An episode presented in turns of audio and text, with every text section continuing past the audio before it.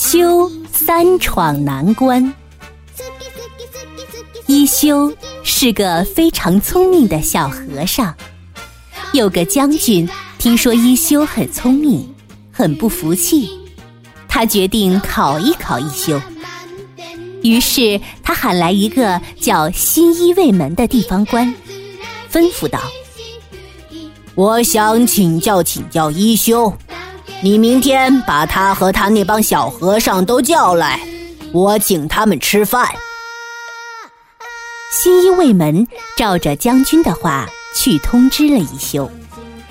第二天，小一休和师兄们往将军府走，路过一座桥时，桥头竖着一块木牌，上面写着“不准从两边通过”。师兄们停住了，一休从后边赶上来说：“没事儿，师兄们跟我走。”说着，就弯着腰从木板下面走过了桥。师兄们也这样走了过去。将军和新一卫门正在那儿等着呢。将军不高兴地说：“一休。”木牌上明明写了不准过，你们怎么还过来了？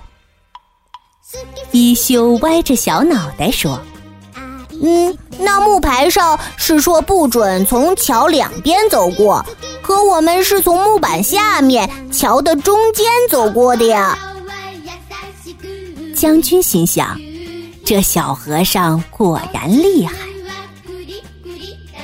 到了将军府后。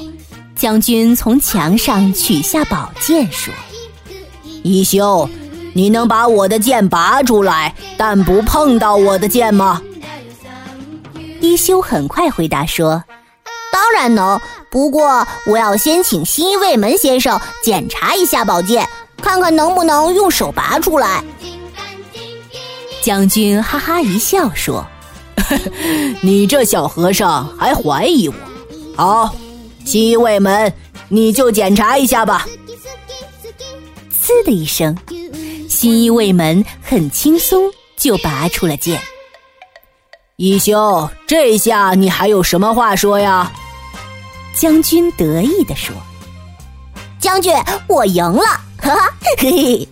一休调皮的笑了笑，然后接着说：“我没有自己动手，也没有碰到你的剑。”新卫门先生帮我把剑拔出来了，将军只好说：“ 好吧，算你赢，我们吃饭去。”将军给每个小和尚都分了一个双层的糕点。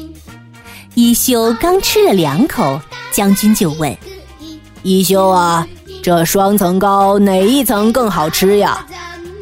答不出来就让你饿肚子。”这该怎么回答呢？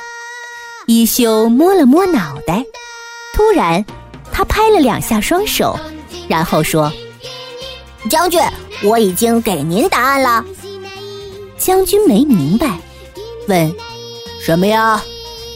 一休说：“您说左手拍的响，还是右手拍的响呢？”将军这下可被难住了，只好认输。将军见识到了一休的聪明，再也不为难他了。他让侍从们端上一桌丰盛的饭菜，热情地招待了一休他们。